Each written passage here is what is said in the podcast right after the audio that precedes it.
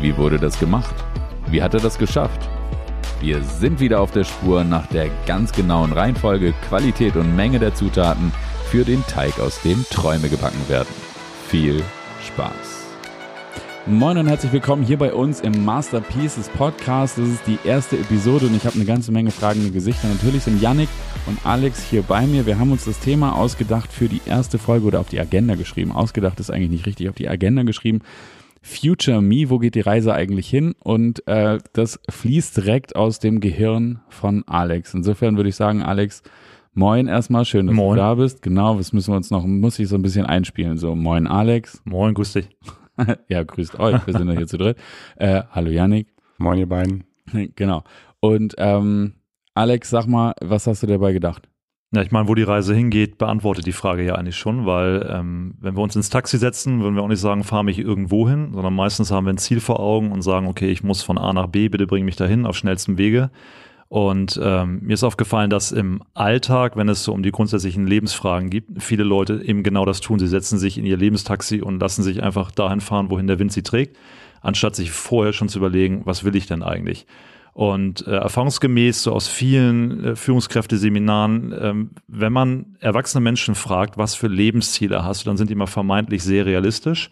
Ähm, wenn man das vergleicht mit den eigenen Kindern, wir alle haben Kinder, wir kennen das äh, von uns selbst, aber auch von unseren Kindern. Wenn man die fragt, was möchtest du mal werden, was möchtest du mal machen, dann ist alles dabei. Ne? Von Cowboy über Astronaut bis hin zu Polizist gibt es alles. Und die Geschichte zeigt uns, das mag unwahrscheinlich klingen, aber es ist nicht unmöglich. Ähm, fragt man hingegen Erwachsene, was möchtest du mal haben, machen, wie auch immer, dann ist oft das, ein, das rein Endhaus dabei oder der Kombi oder die Reise nach Mallorca, was alles komplett wertfrei betrachtet natürlich in Ordnung ist, aber die Diskrepanz zwischen den Zielen ist doch deutlich. Ne? Und die Frage, die ich mir gestellt habe, ist, warum? Ist das einfach, weil ich mir nicht frühzeitig genug Gedanken darüber gemacht habe, was will ich denn eigentlich wirklich oder was ist so die Ursache? Und das hat mich dazu gebracht, mich selbst damit zu beschäftigen, was eigentlich mein Future Me ist. Genau, ich möchte auf eine Sache hinweisen, die du gerade gesagt hast. Du hast gesagt, die Träume hören sich alle sehr realistisch an, was ja möglicherweise schon ein erster Hinweis ist. Also rein in der Semantik, ähm, was ist eigentlich das Problem? Die realistische Ansicht. Was ist denn real? Also was ist denn die realistische Variante von dem, wovon ich träume? Aber so, Yannick, was denkst du zum Thema? Nach meiner Erfahrung ist es als Erwachsener super schwer, sich vorzustellen, wo ich hin möchte. Und wie du richtig sagst, Alex, ist es meistens immer sehr realistisch. Also aus der heutigen Perspektive, aus meinen jetzigen Möglichkeiten, die ich mir vorstellen kann, wo möchte ich hin? Und äh, sozusagen das Gap schon im Kopf fast schon geschlossen zu haben. Es ist erreichbar und nicht so wie Kinder denken. Es ist einfach erstmal Fantasie und dass ich möchte es wirklich. Und wenn man sich so etwas Kinderwünsche anguckt, die sind ja nicht unrealistisch, die sind nur einfach verdammt weit weg.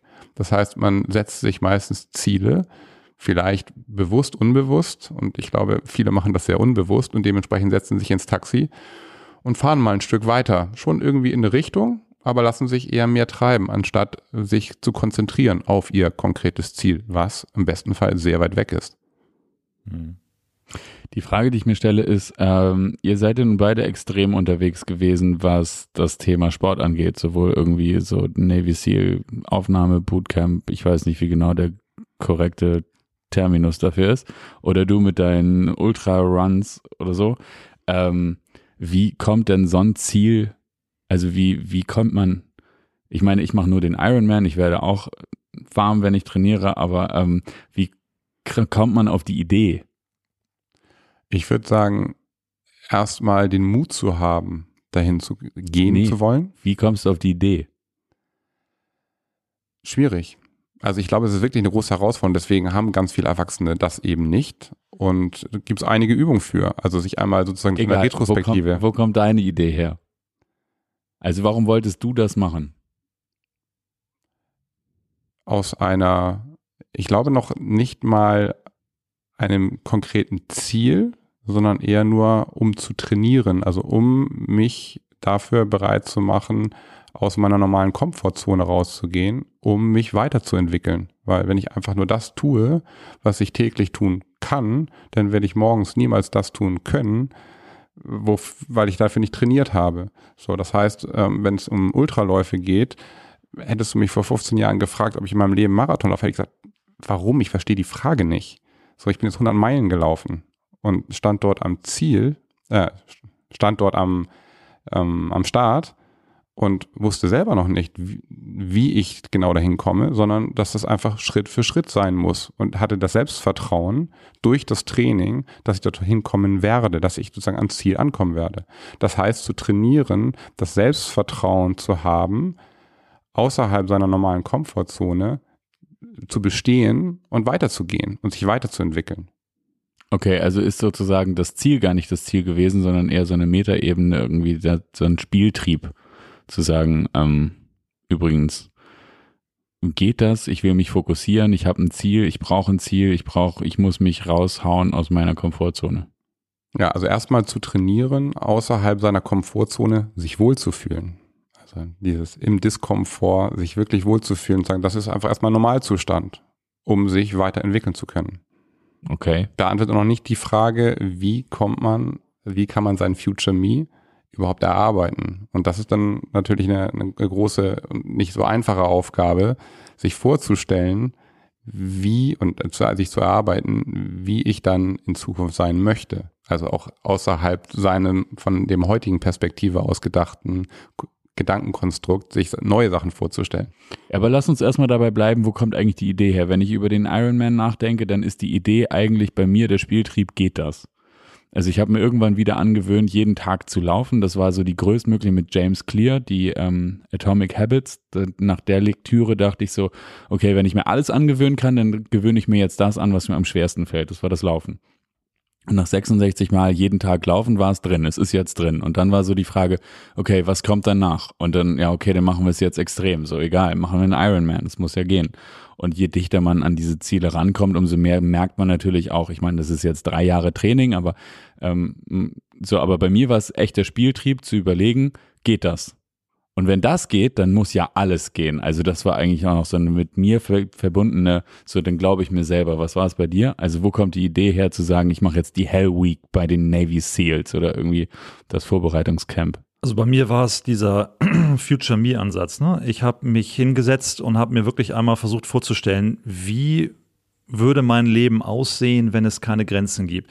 Und ich bin da komplett wertfrei rangegangen. Ne? Also ich habe nicht die Frage nach dem Warum oder nach dem Wie gestellt, sondern ich habe erstmal nur Bilder angeschaut. Und immer wenn ich meine Augen geschlossen habe, und das war am Anfang sehr schwer, ich bin ein sehr visueller Typ, deswegen ging es vermutlich schneller als bei manch anderem, aber ich sah immer nur mich in einer Cargohose am Strand an einem Lagerfeuer stehen mit lauter Leuten, die ähnlich gekleidet sind wie ich. Und es war unschwer zu erkennen, dass diese Männer und Frauen, die da mit mir standen, irgendwie einen militärischen äh, Ursprung hatten. Ne? Also allein schon die Cargohose ließ vermuten, okay, das sind irgendwie Jungs vom Militär. Und ich hatte immer schon Fable für die Seals. Ich fand das einfach schon immer unglaublich cool.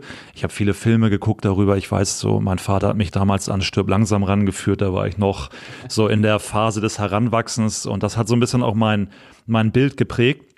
Und dann habe ich mir, nachdem ich das immer wieder gesehen habe im Future Me, die Frage gestellt, okay, was ist denn so der Berührungspunkt? Ich meine, ich, ich werde jetzt kein Navy SEAL mehr und ich möchte auch nicht in den Krieg ziehen. So, da, da steckt was anderes für mich drin. Was ist so dieser zivile Berührungspunkt, den ich für mich mit diesem Thema finden kann? Und ähm, nach einiger Recherche bin ich eben auf dieses Bootcamp aufmerksam geworden und habe gedacht, okay, das wäre jetzt für mich eine Möglichkeit, sozusagen diesen Pathos, den ich da gesehen habe von meinem inneren Auge in mein Leben zu holen und zu gucken, was macht das jetzt eigentlich mit mir? Also wenn ich dieses Bootcamp dann geschafft habe, was, was macht es? So fühle ich mich dann auch als die Person, die hier steht oder ist das nur eine Metapher? Ähm, ja, und als die Zeit dann durch war, habe ich gemerkt, es hat A, natürlich diese Befriedigung herbeigeführt. Also ich habe mich gut gefühlt, ich habe mich an diesem Feuer stehen sehen.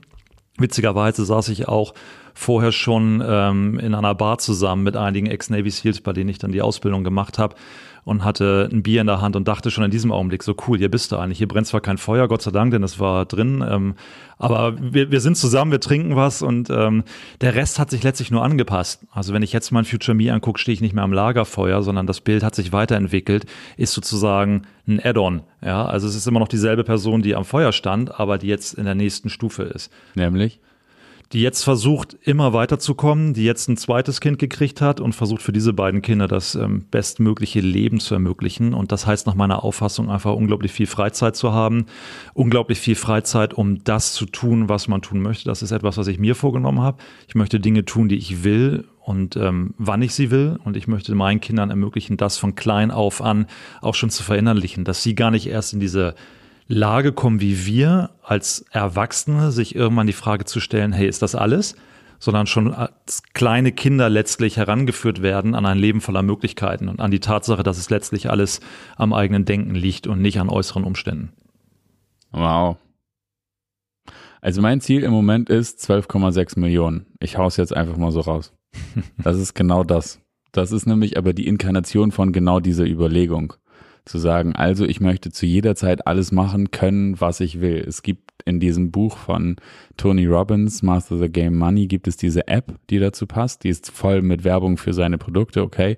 Aber am Ende kannst du eintragen, irgendwie so und so viel für also Miete und so und so viel für Nebenkosten und dieses und jenes und so weiter. Und ich habe mir zum Schluss, habe ich mir Sachen ausgedacht. So, ich möchte jeden Monat irgendwie 2000 Euro verschenken. So. Und ich möchte gerne ein völlig übertriebenes Auto fahren und so. Also Sachen, wo ich denke so, wenn ich das alles realisieren kann, jedes Jahr, dann ähm, okay. Äh, und dabei ist eine Summe rausgekommen und die wird dann irgendwie multipliziert, ich glaube mit 20, weil es halt irgendwie eine Rendite von 5% simuliert, dieses Portfolio. Ähm, und da kam bei mir 12,6 Millionen raus. Also es ist jetzt bei mir das erste Mal so konkret, dass ich so denke, okay, ich bin nicht nur das Kind von Tim Ferriss irgendwie im Geiste der Unabhängigkeit, sondern es hat sich jetzt auch konkret in eine Zahl niedergeschlagen. Also Kaufkraft heute. So. Und bei dir? Für mich war der Weg ein anderer. Also ich komme, habe vor über 20 Jahren Unternehmen gegründet, äh, mich sehr in die Aufgaben gestürzt und habe mich darauf konzentriert, einfach eine gute Arbeit zu machen. Und habe mich über Jahre selbst optimiert und äh, ne, den, den Weg sozusagen für mich selber begleitet, besser zu werden. Und bin daran aber nie an einen Punkt gekommen, wo ich die Freiheit, über die wir gerade sprechen, irgendwie ansatzweise erreichen konnte, sondern egal wie viel ich mehr geschafft hat, umso mehr lag auch auf, auf meinem Tisch. Das heißt eigentlich die ganze Zeit immer eine, eine Überforderung. Und den Weg der, der Selbstoptimierung habe ich dann irgendwann so weit getrieben, daher der Sport, der mich dazu gebracht hat, rein von der naiven Vorstellung, wenn ich physisch stärker und wirklich belastbar bin, bin ich das auch psychisch.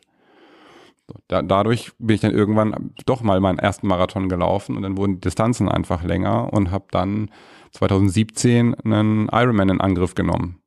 Total irrsinnig, äh, während eines normalen äh, nicht mal 40 Stunden Woche, sondern natürlich um einiges mehr, dann nochmal so einen Halbtagsjob mit 20 Stunden Training über ein Dreivierteljahr machen zu müssen. Sehr viel hat darunter gelitten, hat mich aber dahin gebracht, einen Ironman zu machen und den auch wirklich gut zu finishen was mir die Erkenntnis nur gebracht hat, ist, okay, erstens ist es möglich, hat Alex, was du gesagt hast, Grenzen verschoben. Zum anderen hat das mir auch gezeigt, okay, physisch bin ich noch fitter als vor dem Ironman-Training, aber diese zusätzliche Fitness hat mir jetzt in meiner psychischen Belastbarkeit nicht wirklich mehr geholfen. Also irgendwo war da eine Grenze überschritten. Es geht noch weiter und besser und noch viel, viel höher. Aber das hat mich sozusagen nicht in, in die Balance gebracht. Die hat mir definitiv gefehlt. Okay, spannend. Hm. Also, Training ist für mich auch immer Lesezeit, gerade dann, wenn ich irgendwie laufen gehe und nicht irgendwie am Wochenende mit euch laufe oder so, sondern irgendwie alleine unterwegs bin, dann höre ich halt meine Hörbücher. So.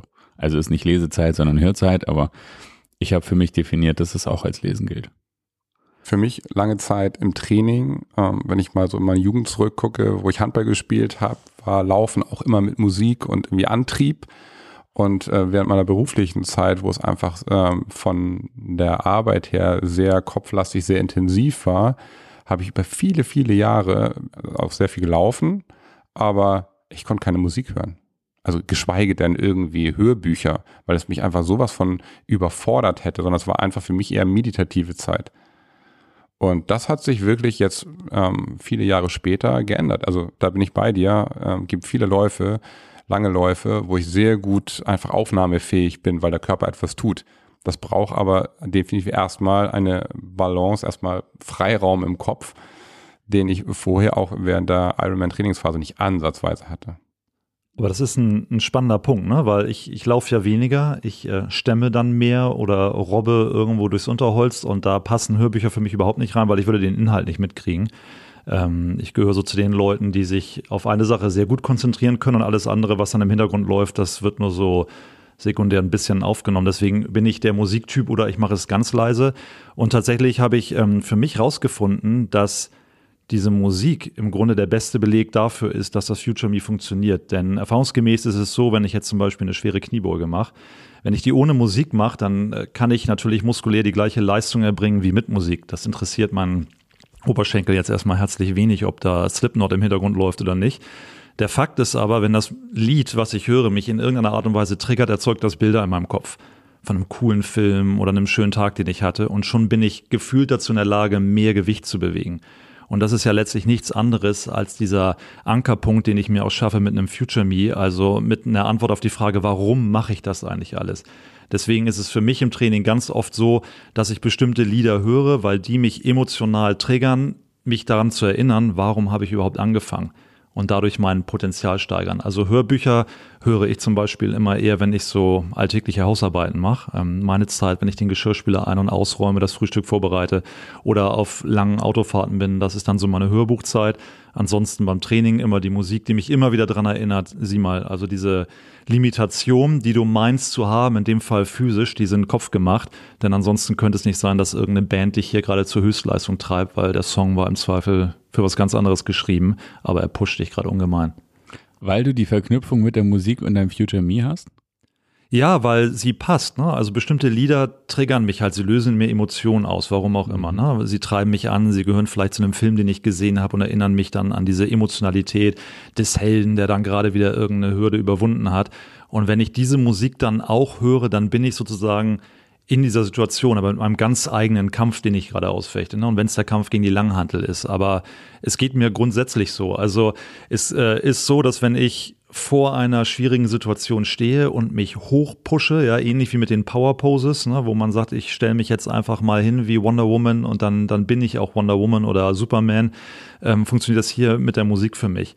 Und das ist ja ein bisschen wie im NLP, also in diesem neurolinguistischen Programming, wo man einfach bestimmte Anker setzt. Ich meine, man kennt das ja auch, man geht irgendwo lang und riecht einen bestimmten Duft, ne, das Parfum von der Frau oder der Ex-Partnerin oder wie auch immer und sofort löst das Emotionen aus, einfach weil es irgendwo abgespeichert ist. Und bestimmte Songs oder bestimmte Beats lösen in mir eben auch diese Emotionen aus und auf einmal sind diese limitierenden Gedanken weg. Also dieser Gedanke, hey, wenn die Kniebeuge zu schwer ist, dann bleibst du im Zweifel unten, der ist weg, wenn das Lied stimmt. Na, andersrum kann es natürlich aber auch sein, dass wenn das Lied nicht stimmt, du auf einmal dann in so eine Phase kommst, du sagst, oh, schaffe ich eh nicht und will ich nicht. Und geht es gar nicht so sehr um die Musik, geht mir nur darum, was das psychisch offensichtlich mit uns macht. Denn faktisch gesehen mache ich eine sportliche Übung und da ist vor allen Dingen im Falle von Kniebeugen mein Oberschenkel für wichtig, ja, und meine Gesäßmuskulatur und nicht mein, mein Gehörgang. Aber das, was zwischen meinen Ohren stattfindet, hat einen maßgeblichen Effekt auf das, was dann letztlich an der Handel passiert.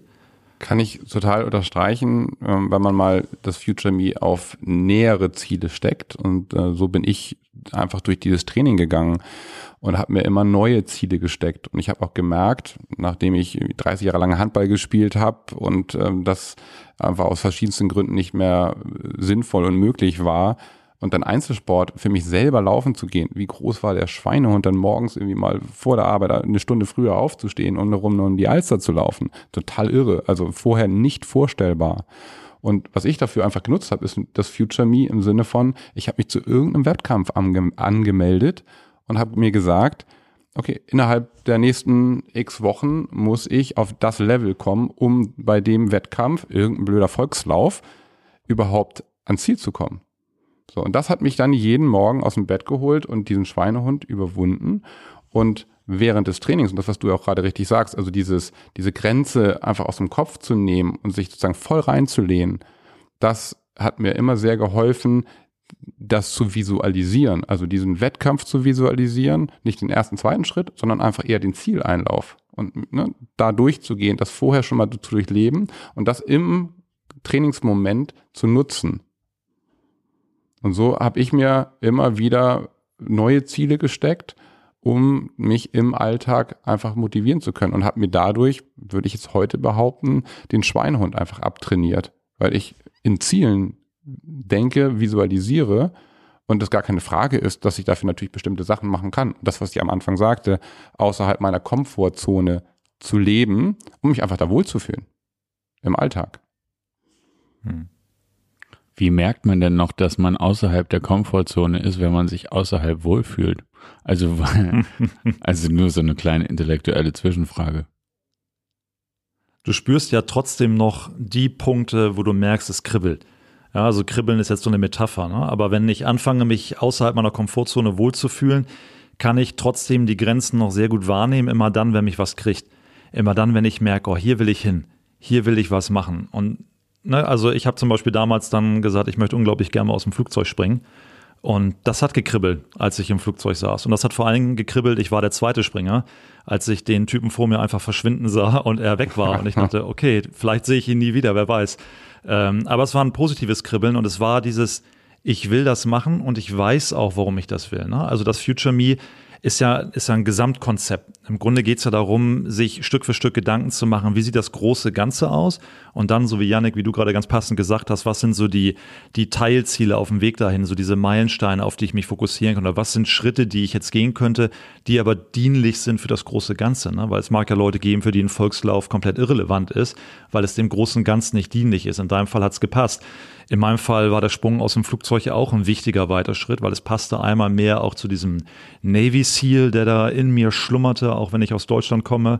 Ähm, es passte auch irgendwie zu diesem heroischen Bild, was ich immer hatte. Und es passt auch zu dem, was ich letztlich ja meinen Kindern weitergeben möchte. Nämlich nicht springt alle aus dem Flugzeug oder seid alle total verrückt, sondern Überlegt euch, was ihr machen wollt, überlegt euch, warum ihr das machen wollt, erkennt euch selbst und dann geht den Schritt und sammelt diese Erfahrung. Und wenn es sich spannend anfühlt, wenn es sich aufregend anfühlt, auch wenn ihr Angst habt, macht es einfach und lernt daraus.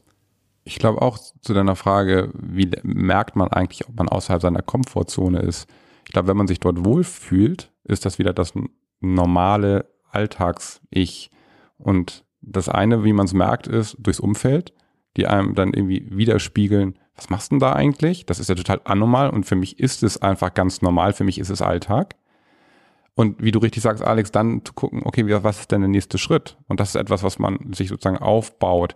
Irgendwann wird die Diskomfort wird zum Komfort und man genau, kann sich das, das nächste das, suchen, ja, ja, aber was das sozusagen war, die nächste Diskomfortstufe dann sozusagen für einen selber ist. Aber genau das wollte ich sagen. So, also klar, wenn du sozusagen innerhalb der Peer gespiegelt kriegst, so dass es nicht normal, was du da tust, dann ist das so, ja, ist für dich nicht normal, ist für mich aber normal und für mich fühlt es sich halt nicht komisch an, wenn wir uns verabreden und sagen, wollen wir jetzt am Wochenende mal so wir machen einen kurzen Lauf, dann sind wir 15 Kilometer unterwegs, weil wir alle keine Zeit haben oder wir kommen halt nach 25 wieder und wir reden nicht drüber und dann geht der Sonntag nochmal weiter. Das ist halt, je nachdem, mit wem du redest, sind das so Momente, wo man merkt, so, okay, aber innerhalb unserer Gruppe alleine würde schon keiner mehr drüber reden. So, das ist halt einfach normal. Und die Frage ist dann ja, ist da nicht das die neue Komfortzone und was ist dann das Leben außerhalb der Komfortzone und kann man da eigentlich Komfort erleben? Aber das ist vielleicht auch ein bisschen. Ähm, ich finde aber ein, ein Punkt, auf den ich, ähm, wofür war denn das aus dem Flugzeug springen wichtig? Also du hast gesagt, ich wusste, warum ich das tue. Ich bin aus dem Flugzeug gesprungen bei meinem Junggesellenabschied und es war einfach nur Spaß. Also ich wollte das immer mal machen, so und mein Best Buddy hat das halt eingefädelt und dann sind wir aus dem Flugzeug gesprungen. Ich kann auch, ich war auch der Zweite. ich, ich so die verschwinden in der Wolke und man denkt so, okay. Ähm, aber das war einfach nur Fun. Und die Rückmeldung vom Körper unten angekommen war im Übrigen auch ähnlich wie du kommst nach 25 oder 30 Kilometer rein. So dieses Wow, überlebt, überlebt, überlebt. Also keine Ahnung, aber das ist so ein, so ein Ich fühle mich richtig gut Gefühl. Ich kann dir gar nicht ganz genau beschreiben, was es ist, aber das ist nach allen extremen Sportsituationen zumindest für mich. Und es ist auch immer das Versprechen, wenn ich mich auf den Weg mache, ich werde danach genau dieses Run, ist es das Runners High wahrscheinlich? Ähm, also ich kenne das genau daher. So, aber was ist, wofür war das der Sprung für dich wichtig? Ich habe, als ich mein Future Me in immer deutlicheren Bildern gesehen habe, angefangen, mir Schlüsselwörter aufzuschreiben. Ne, weil die Bilder oft, so deutlich sie auch waren, doch recht abstrakt blieben und sich kein klarer Wunsch oder keine klare Handlungsanweisung daraus ablesen ließ, habe ich Begriffe aufgeschrieben. Und ein Begriff, der mit jedem Bild, was ich gesehen habe, immer wieder im Einklang war, war das Wort Abenteuer. Abenteuer schien wichtig zu sein. Und wie gesagt, ich habe es nicht hinterfragt. Ne? Hätte ich mit dem Hinterfragen angefangen, dann hätte das alles sehr anstrengend werden können. Ich habe beschlossen, dem Abenteuer einfach Platz zu geben in meinem Leben. Und ähm, genauso wie ein Bootcamp bei den Ziels für mich ein Abenteuer war, war der Sprung aus dem Flugzeug ein Abenteuer. Deswegen steht auch Tauchen noch auf meiner Bucketlist. Und deswegen war ich bei der Bear Grylls Survival Academy am Start und habe mich in Schottland in der Wildnis aussetzen lassen. Einfach weil ich Abenteuer haben wollte, weil ich wissen wollte, was macht es mit mir. Gar nicht so sehr, weil ich immer wissen wollte, schaffe ich es. Die Frage habe ich mir einfach nicht gestellt. So die Frage war für mich beantwortet in dem Moment, wo ich mich entschlossen habe, es zu machen. Ich habe mich entschieden, das zu tun, also schaffe ich es auch. Aber ich wollte für mich kennenlernen, was macht es aus mir, wenn dieses Abenteuer immer mehr Platz kriegt. Und das war der Grund, dann letztlich aus der Maschine zu springen und unten zu landen und ein Adrenalin hoch zu haben, das seinesgleichen sucht. Mir war schlecht, ich weiß nicht, wie es dir ging. Ich konnte danach nichts essen, weil ich voller Adrenalin war und dachte, eigentlich müsste ich jetzt für mich sein. War ich leider nicht, aber das war der Hammer. Ja, genau. Also das war, und es hat Stunden angehalten, ne? Das war so eine Rückmeldung irgendwie, ich weiß nicht, ob das das irgendwie, ich habe überlebt, ich habe überlebt Gefühl ist oder ähm, ich weiß nicht, was es war. Mir war nicht schlecht, sondern es war so ein, so ein Dauergrinsen, so geil. Das machen wir irgendwann nochmal. So, und dann kamen Kinder und so und ich habe das jetzt nicht gemacht. Ich hätte gerne noch meinen Schein gemacht, aber ähm, genau. Also jetzt, weil man ja schon auch an seinem Junggesellenabschied die Unterschrift leisten muss, ich nehme meinen Tod billigend in Kauf. das war schon so ein Moment, wo ich dachte, okay, ähm, gut, war es trotzdem wert. Also, aber das war schon, genau, ich, nur durch die Erinnerung denke ich noch so, das ist geil. Also ja, kann ich, aber es war einfach Fun. Freude. Bringt mich zu einem anderen Punkt, was du gerade zwischen den Zeilen gesagt hast, diese, dieses Ziel und diese Grenzen. Ähm, und was ich aus Erfahrung wahrnehme, ist, dass man immer Grenzen erstmal im Kopf hat. Also einfach so das Mindset, also was wir ganz am Anfang hatten, Future Me, wenn ein Erwachsener sich überlegt, was macht er, was möchte er erreichen, dann ist das irgendwie in Grenzen gedacht und nicht so wie Kinder einfach grenzenlos. Denkt sich einfach irgendwas aus, ja, ich würde gerne irgendwie zum Mond fliegen, dann ist das doch ganz klar, werde ich zum Mond fliegen. Sowas wird sich ein Erwachsener normalerweise, weil er in diesen Grenzen denkt, gar nicht vorstellen können, wollen, weil diese Grenzen da sind. Und das ist das, was mich angetrieben hat, für dann irgendwann in diesen Extrembereich zu gehen, extrem zu trainieren. Ne? Erstmal außerhalb der Komfortzone sich wohlzufühlen und dadurch eine gewisse Art von persönlichem Wachstum hinzulegen und auf etwas weiter aufzubauen, sich weiterzuentwickeln. Vor allen Dingen aber halt diese Grenzen im Kopf loszuwerden. Und dazu hat also ist so meine Erfahrung, wirklich 100 Meilen Lauf, also wirklich 160 Kilometer zu laufen, hat in meinem Kopf Grenzen gelöst, die ich vorher gar nicht so wirklich wahrgenommen hat, weil wenn man innerhalb der Grenzen sitzt, man kann die Flasche nicht von außen, man sieht das Label von draußen nicht, man sitzt halt in der Flasche drin und siehst halt nur das, was du sehen kannst. Und für mich war das so 100 Meilen Lauf. Ich habe dafür trainiert. Ähm, ich habe das auch nach einem gewissen Plan gemacht. Das heißt, ich hatte die ähm, Vorstellung oder die, das Vertrauen, dass es theoretisch möglich war. Ich stehe am Start morgens um 6 Uhr Sonne geht auf, irgendwo in der Wildnis in den USA, total irre mit, ich glaube, 60, 80 oder paar hundert Leuten.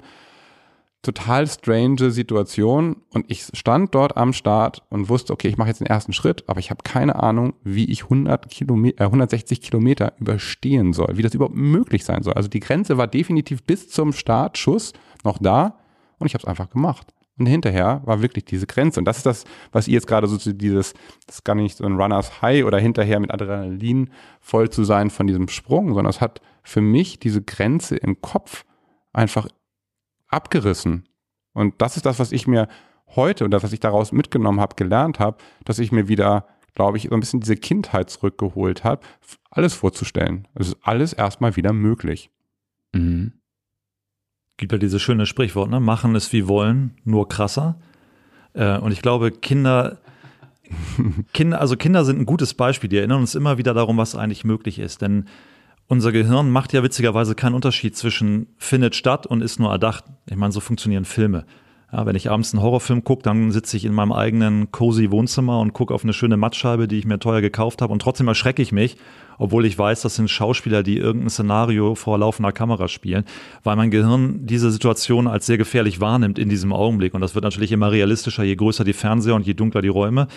Und das muss man sich einfach zunutze machen. Wir kennen das ja auch, wenn wir uns in bestimmten Situationen einfach wohlfühlen, weil es gewohnheitsmäßig für uns einfach immer gut funktioniert hat, also öffentliches Sprechen, Vorträge halten, was auch immer das jetzt individuell sein mag, dann klappt das und wir hinterfragen es nicht.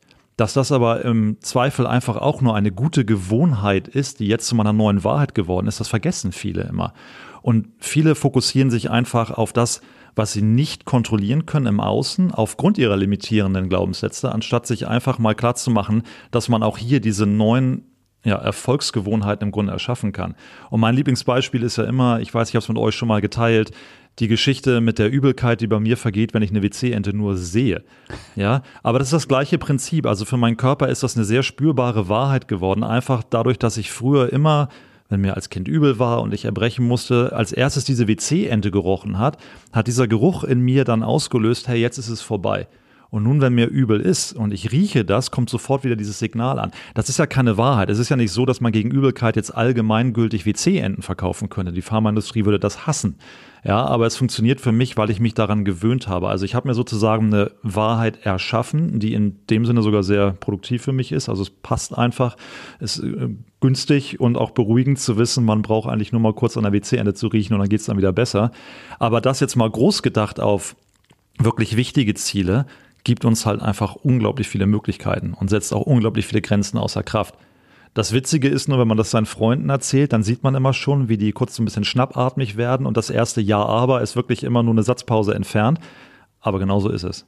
Und bringt mich irgendwie zu dem, zu dem Punkt, wenn man das jetzt mal sich überlegt, wie kann man das nutzen, sinnvoll nutzen, also mit, mit diesem Wissen, weil äh, für mich ist sozusagen die Analogie, was meine, nach meiner Erfahrung, ich habe in der Schulzeit es geschafft, 13 Jahre lang bis zum Abitur nicht ein einziges Mal vorne vor der Klasse zu stehen und ein Referat alleine zu halten. Es gab eine Situation, ich weiß nicht mehr, ob es die neunte oder zehnte war, wo ich mit drei anderen zusammen ein Referat halten musste und habe dann irgendwie drei Sätze gesagt und habe mich da hinter meinem Buch verkrochen. So, ich bin aus dem aus der Schule raus und es war mir einfach sowas von unangenehm, vor Menschen zu sprechen. Danach, während des Studiums, hatte ich eine Situation, wo ich einen Vortrag halten musste. Da konnte ich mich nicht drum drücken, habe aber ein Thema gehabt, wo ich sehr, sehr sattelfest sicher war und habe das erste Mal erfahren, wie einfach es ist, vor Leuten zu sprechen.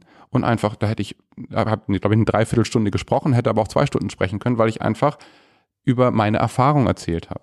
So, das war etwas komplett Ungeplantes und die Erfahrung habe ich sozusagen erst im Nachhinein gemacht.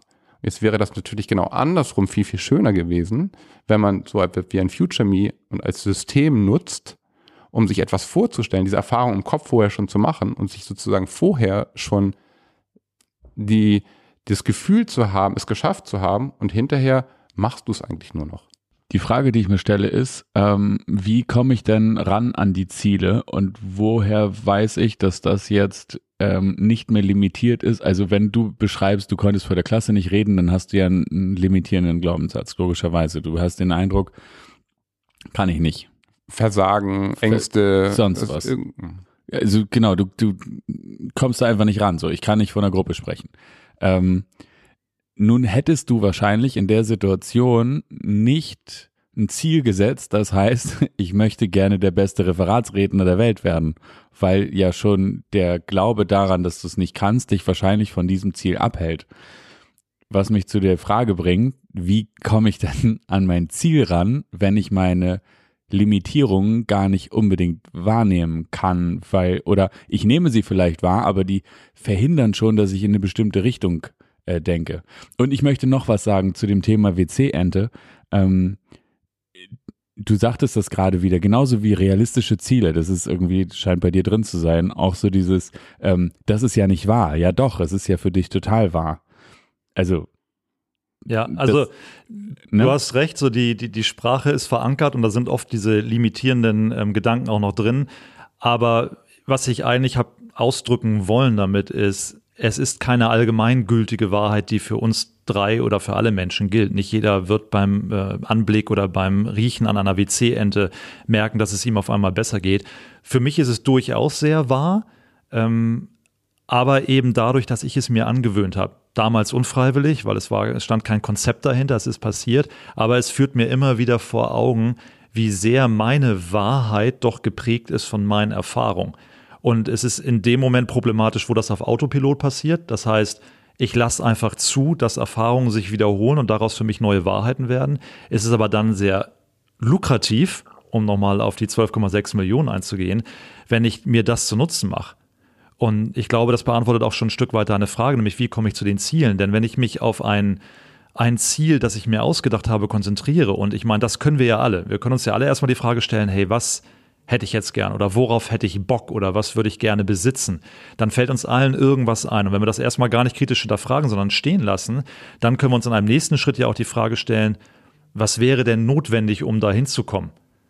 Und ob das jetzt das freie Sprechen vor einer Gruppe ist, ähm, von dem man sagt, okay, mein Future Me müsste das können, denn damit will ich irgendwann mal mein Geld verdienen. Oder ob es irgendwas anderes ist, ist ja komplett irrelevant. Aber einmal so ein großes Ziel zu kennen, hilft uns dann auch Schritt für Schritt all die ja, Begleiterscheinungen abzudecken. Also äh, bei mir zum Beispiel steht immer noch der Dodge Ram auf der Liste. Ich möchte ihn einfach fahren. Ich kann euch auch nicht sagen, warum. Wahrscheinlich hat das auch was mit dem Abenteuer zu tun, denn dieses Auto bietet viel Platz für Abenteuer. Und ähm, ich weiß, wie teuer er ist. Und ich weiß, ähm, dafür muss man auf jeden Fall was Geld verdienen. Der? In der Ausführung, in der ich ihn hätte, sind wir bei 125.000 Euro. Mit Kettensäge oder ohne? Ohne die Kettensäge, die habe ich schon. Ähm, und wahrscheinlich Ach, sind die Benzinkosten ähnlich. ja, der braucht auf jeden Fall eine Kettensäge ja, hinten. Klar. Ähm, aber dann weiß man natürlich auch schon, um an dieses Geld ranzukommen, muss ich eben auch wieder bestimmte Schritte gehen. Also was sind die Schritte, um dahin zu kommen? Ne? Und so hat sich das für mich Stück für Stück wie so ein Mosaik ergeben. Und ich habe mir auf den Arm tätowieren lassen, E pluribus unum, das steht übrigens auf der 1-Dollar-Note und heißt aus vielem eine Einheit. Und das ist genau das, was für mich hinter diesem Future Me steckt. Also aus vielen kleinen Teilaspekten, aus vielen kleinen Masterpieces wird dann irgendwann das große Gesamtbild.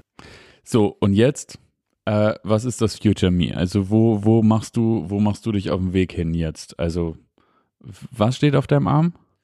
E pluribus unum, Latein für aus vielem eine Einheit. Ja, genau, die Übersetzung hatte ich gerade noch, ähm, aber und was bedeutet das jetzt konkret? Also, wie setzen wir das denn jetzt zusammen? Ich habe das erste Mal 12,6 Millionen formuliert. Die für mich natürlich, das Geld ist nur Mittel zum Zweck. Also dahinter steckt sozusagen das ähm, Konzept von Tim Ferriss, vier Stunden Arbeitswoche. Ich will nicht gar nicht arbeiten, aber ich möchte zu jedem Zeitpunkt alles das machen können, was ich will. So, das heißt, wenigstens alle Ferien in Urlaub fahren und äh, wenigstens alle drei Wochenenden irgendwie einen Kurztrip machen. Und wenn ich mir überlege, ich kaufe mir jetzt die neuesten Designerklamotten, dann kann das eben auch sein. Oder ich fliege zu irgendeinem Wettkampf. Ich weiß nicht wohin. Das ist alles keine Limitierung mehr. Wir können die Familie in, in Bangkok und in Amerika besuchen und so. Das ist alles irgendwie so das steckt für mich hinter den 12,6 Millionen. Das ist aber immer noch relativ, wie soll ich sagen, vage, ne? Also das ist jetzt irgendwie, ist das ein Future Me? Weiß ich nicht. Ist es das? Es ist auf jeden Fall ein Teil davon. Also du hast gerade nach dem nächsten Schritt gefragt und mein nächster Schritt, und das ist jetzt meine ganz persönliche Herangehensweise, wäre das zu verinnerlichen, als wäre ich schon da. Denn wenn mein Future Me 12,6 Millionen hat, dann tickt es anders. Ne? Also du tickst anders mit 12,6 Millionen als jetzt. Ähm, in, in welcher Weise, sei mal dahingestellt, aber irgendwas ändert sich für dich. Du hast natürlich eine andere Lockerheit, wenn du dir nicht mehr um alles Gedanken machen musst. Oder du bist entspannter, wenn du weißt, hey, ich habe heute Bock auf Bangkok, morgen fliegen wir los. So, das heißt, ich würde verinnerlichen, okay, das Geld ist schon da. Und das ist ein Gedankenspiel. Das ist genauso wie Kinder, die sich vorstellen, ich bin Cowboy. So natürlich reiten sie gerade nicht durch die Prärie, sondern sitzen irgendwo in Hamburg und äh, lauschen ihren Eltern während einer Autofahrt, wie die sich unterhalten. Aber für sie ist es der Track, der sich gerade ähm, vorbewegt ins, ins neue Land. Und je besser du das hinkriegst, dir das vorzustellen, umso mehr stellt sich dein Körper auf diese neue Wahrheit ein. Denn wir haben ja vorhin drüber gesprochen, ne? das Gehirn unterscheidet nicht zwischen findet statt und ist nur Fiktion. Und ich glaube, wir alle kennen das immer, wenn der Jackpot mal wieder prall gefüllt ist und man entscheidet sich ja jetzt bei 90 Millionen spiele ich dann doch mal Euro-Lotto. Und man fängt dann an, dieses Geld schon in Gedanken auszugeben, löst das so ein Glücksgefühl in einem aus. Und je öfter man das macht oder je länger man sich damit beschäftigt, umso mehr Ideen kommen einem auch und umso konkreter wird's. Das heißt, je mehr du dich damit abfindest, dass du diese 12,6 Millionen schon hast und Dinge planst, ohne dass sie direkt ausgeführt werden müssen, umso mehr kommst du in die Richtung, so zu entscheiden und in diese Richtung zu gehen, in die der Hauke eben gehen würde. Und da finden sich dann die ganzen Hints, was muss ich denn noch machen, was will ich denn noch machen und, und was kann ich vielleicht jetzt auch schon in diese Richtung tun. Also ich möchte zum Beispiel unglaublich gerne auswandern in die USA. Ich komme mit, und zwar nach Möglichkeit Texas oder so Nebraska oder sowas, hätte ich derbe Bock drauf. Da würde sich mein Pickup auch äh, finanziell ja, ganz mega. gut rentieren, ja. Ist das Benzin ein bisschen billiger. Aber das meine ich. Und wenn du jetzt dieses Ziel schon mal hast und dir einfach vorstellst, okay, diese Auswanderung ist schon geplant, wir sind schon in vollen Zügen, dann kommen die nächsten Schritte. Okay, was muss ich denn machen? Ich muss mich nach Schulen für meine Kinder umsehen. Wunderbar, jetzt informiere ich mich doch mal. Und wenn du dich dann informiert hast, dann hast du wieder was Neues gelernt und das bringt dich auf neue Ideen, nämlich, hey, die Schulen in diesem Bundesstaat sind aber viel besser. Ich habe mich jetzt entschieden, wir gehen auf jeden Fall dahin. Und so entwickelt sich das Schritt für Schritt einfach nur, weil du entschieden hast, es zuzulassen. Und viele scheitern ja bereits an dem Zulassen. Und ich habe das vorhin extra so provokant gesagt, weil immer wieder dieses Ja, aber kommt. Und Ja, aber ist genau das, was uns abhält. Solange ist die Manifestation des Mangels. Genau, und sie blockiert dich. Und wenn 12,6 Millionen mit einem Ja, aber behaftet sind, dann ist es nichts, dann sind es 0 Euro. Aber wenn die 12,6 Millionen angekommen sind, auch wenn sie erstmal nur in deinem Kopf angekommen sind, dann kann sich dein Körper Stück für Stück darauf einstellen, überhaupt erstmal ich sag mal, sich zu öffnen dafür. Das klingt unglaublich spirituell. Ja, ich meine jetzt damit nicht, dass das auch? Geld einfach runterregnet, aber wir müssen natürlich offen sein. Wir müssen offen sein für die Möglichkeit, einen Triathlon zu schaffen. Wir müssen offen sein für 160 Kilometer und wir müssen offen sein für 50 Stunden Dauerbeschallung von Navy Seals. Ja, und uns zu öffnen dafür heißt, erstmal zu akzeptieren, es ist möglich. Und genauso wie das möglich ist, sind auch 12,6 Millionen kein Problem. Was uns zum wahrscheinlich zum nächsten Thema und nicht mehr heute bringt, ähm, nämlich dieses überhaupt mal konkretisieren, welche Maßnahmen sind eigentlich dazu geeignet, das Ziel zu erreichen. Das war ja sozusagen die Frage, die Yannick und ich hatten, so einen kleinen Austausch zum Thema Finanzen und so. Das machen wir nochmal in einer extra Folge.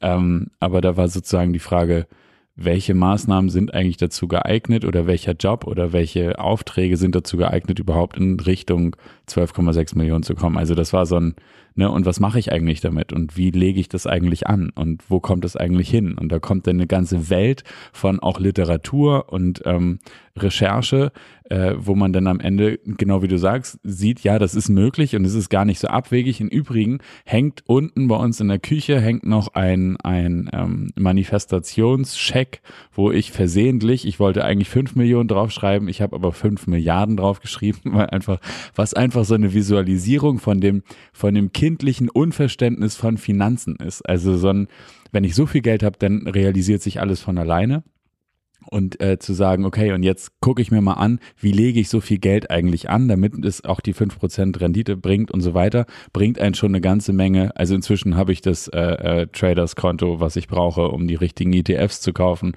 um dann irgendwie so das richtige Portfolio zusammenzustellen. Also da, da konkretisiert sich eigentlich etwas, was du jetzt erst mir klar machst in dem Moment, wo du es aussprichst. Genau. So, und jetzt ist die Frage, wie geht's weiter? Also für mich ist der nächste Schritt immer damit zu arbeiten. Also das Future, überhaupt erstmal das Future Me zuzulassen. Ich glaube, das ist der allerwichtigste erste Schritt.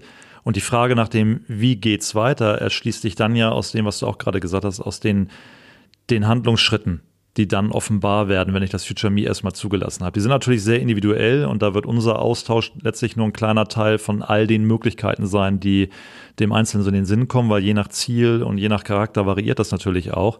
Aber indem ich einmal was gefunden habe, auf das ich richtig Bock habe. Ich weiß, Mark Divine hat immer gesagt, that sets your hair on fire. Das passt ganz gut. Also wofür ich brenne, wo ich richtig Bock drauf habe. Was ich nicht einfach nur realistisch richtig anhört, sondern wo ich sage, so, ey, das wär's. So, und wenn ich das zulassen kann, dann kommen Teilschritte. Dann kommen diese Ideen und die kommen automatisch. Das ist nichts, wo ich wirklich was für machen muss. Die kommen dann einfach so, ja, das müsste ich eigentlich machen oder das wäre ein richtig guter Schritt auf dem Weg dahin. Und dann geht es darum, in der nächsten Frage dann für mich, okay, wie gehe ich daran? Na, also wenn ich die 12,6 Millionen noch nicht habe, aber ich habe schon sehr konkrete Vorstellungen, was ich damit mache, was ist denn jetzt mein nächster Schritt? Und dann geht es eben darum, sich damit zu befassen und dann nach den machbaren Schritten erstmal zu gucken. Aus meiner eigenen Erfahrung ist es weiterhin trotzdem die Anfangsfrage gar nicht so einfach zu beantworten. Wie komme ich denn zu meinem Future Me beziehungsweise zu meinem Ziel? Und äh, ne, die Geschichte von äh, Herrn Nobel, der äh, in der Zeitung über seinen eigenen Tod gelesen hat, was fälschlicherweise veröffentlicht wurde, weil es eigentlich sein Bruder war und er ähm, nun mal Massenvernichtungsmittel erfunden hat, äh, das aber so nicht abdanken wollte, sondern sagte, nee, so möchte ich nicht, dass die Welt mich in Erinnerung äh, behält, sondern dass sich dann komplett gedreht hat von seinem Gedankenkonstrukt her und gesagt hat, na, ich möchte den Friedensnobelpreis oder den Nobelpreis erfinden, um etwas Gutes zu hinterlassen, finde ich es genauso schwierig, sich sozusagen in der Perspektive von heute in die Zukunft gedacht, dieses Ziel vorzustellen oder sich das zu erdenken. Ja, zum Beispiel auch wieder eine andere Analogie. Ich finde die Rede von Steve Jobs ähm, an der Stanford University, YouTube, guckt euch das an, das ist mega, wo er einfach nur seine eigene Geschichte erzählt, wo er sagt, wie verbindet man die Punkte in seinem Leben und man kann sie immer nur rückwirkend verbinden. Das heißt, man muss sich schon seiner Intuition etwas vertrauen und ne, wo, wo zieht es einen aktuell gerade hin? Ich möchte jetzt einen Ironman machen oder ich möchte einen 100 Meiler irgendwie bestehen oder ich möchte ähm, ein, ein anderes Ziel erreichen, sich darauf zu vertrauen, auf sein Gefühl, dass es die richtige Richtung ist. Wofür das jetzt genau gut sein wird in dem Masterplan für einen selber, das wird sich hinterher erst zeigen. Das ist natürlich in der Welt, die immer nach dem Warum fragt. Warum machst du das eigentlich gerade? Und gerade wenn du Extremsport machst, hast du diese Frage, ist ja omnipräsent. So, also du trainierst jeden Tag und wir trainieren jeden Tag wenigstens eine Stunde gut, vielleicht mal einen Tag aussetzen oder so, aber wir trainieren jeden Tag und immer die Frage, muss das jetzt sein? Passt das wirklich in Zeitablauf? Oder ähm, müsstest du nicht eigentlich noch die Steuer machen oder äh, keine Ahnung, eine Rechnung schreiben, Kunden akquirieren, am Geschäft bauen? Ich weiß nicht, es gibt immer so viel Plausibilisierung. Wie sagst du immer so schön? Realistische Dinge, die zu tun sind. genau. so, so weit verankert. Aber ich möchte hier an dieser Stelle mal meinen Sohn zitieren, der mich letztens zu sich in sein äh, Spielzimmer beordert hat, wo er gerade mit äh, Playmobil-Tauchern und Playmobil-Cowboys in einem Wasserbecken unterwegs war, um Tintenfische zu jagen. Echtes Wasser? Äh, echtes Wasser, ja. Okay. Ähm, wir bereuen es auch hin und wieder mal, aber er soll ja auch Freude empfinden. Und er rief mich zu sich und ähm, ich musste mir wirklich das Lachen unterdrücken, weil es einfach eine Situationskomik hat. Er sagte, Papa, weißt du, warum ich das mit den Tauchern hier mache, warum die Taucher jetzt hier den Oktopus jagen? Und ich so, nee, weil ich das will. Und äh, ich, ich habe hart mit mir gekämpft, die Tränen stiegen mir in die Augen, weil ich dachte, was für eine abgefahrene Antwort auf eine doch recht alltägliche Frage, vielleicht nicht mit Tintenfischen, aber dieses Warum, wie du schon gerade sagtest, kommt immer wieder von allen Leuten, ne? gerade Leute, die eben gerne in ihrer Komfortzone sind und das gar nicht so verstehen, so warum macht ihr das? Aber weil ich es will, ist einfach die beste Antwort. Denn wenn ich etwas will, dann kann es doch für mich, jetzt gehen wir mal von unmoralischen Dingen erstmal, nehmen wir erstmal Abstand, ja, das würde zu weit führen, aber weil ich es will, ist doch die perfekte Antwort. Wenn ich spüre, ich will etwas, sollte das Grund genug sein, auch zu probieren, da hinzukommen. Und nicht zu probieren, streichen wir das, sondern dahin zu gehen. Also zusammenfassend könnte man sagen, so ein bisschen der eigenen Intuition folgen, auch wenn die Warum-Frage gerade noch nicht geklärt ist, sondern einfach das gute Gefühl. Also das ist so für mich immer so der, der, der Guiding Point. Ich habe einen Spieltrieb. Also ehrlicherweise habe ich einen Spieltrieb. Und ich will Sachen einfach, weil sie sich gut anfühlen. Und dann muss man die, die halt jagen. Manchmal auch, um zu entdecken, das war echt ganz großer Müll. mein Paradebeispiel dafür ist, ich hatte als allererstes habe ich meinen allerersten Job nach dem Studium. Ich wollte unbedingt Vorstandsreferent werden. Unbedingt. Und ich war es hinterher, sogar auch vom Vorstandsvorsitzenden persönlicher und so das ist jetzt ein Job, ich habe richtig viel gelernt, ich bereue es nicht, aber ich weiß auch, so einen Job will ich nie wieder machen. Könntest du mir schenken.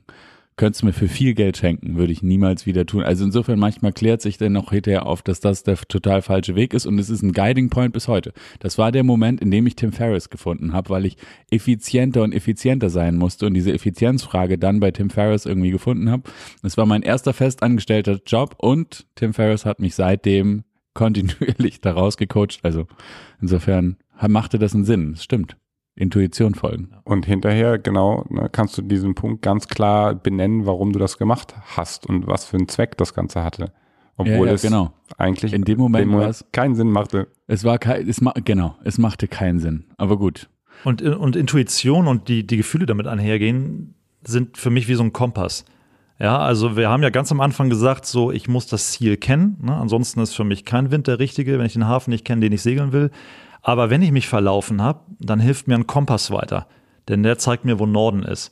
Und das sind für mich Intuition und Gefühle. Denn immer wenn ich fühle, okay, das ist richtig, und ich maße uns allen Menschen das Talent zu, das auch wirklich zu erkennen.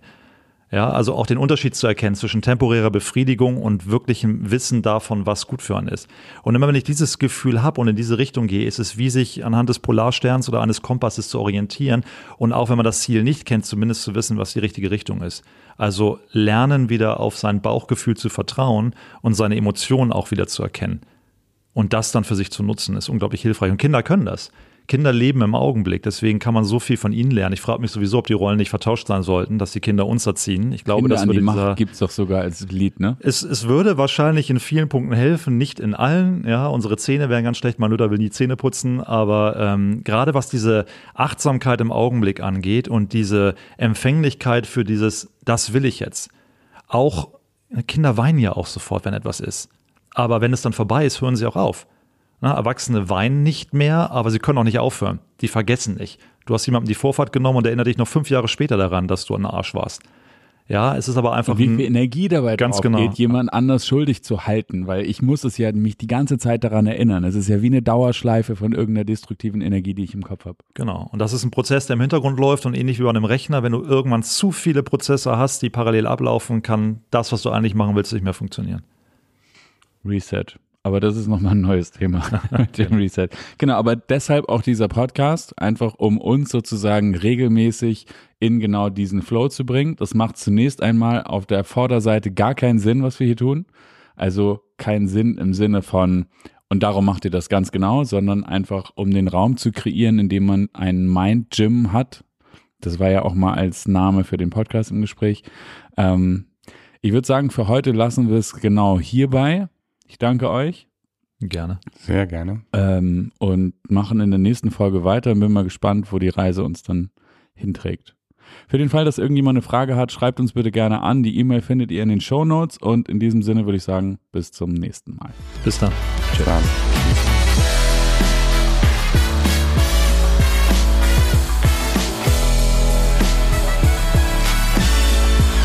Wir hoffen natürlich, dass auch für dich wieder ganz viel dabei war. Wenn du eine Frage hast oder eine Anregung, dann schreib uns bitte gerne eine E-Mail an die E-Mail-Adresse, die du in den Shownotes findest.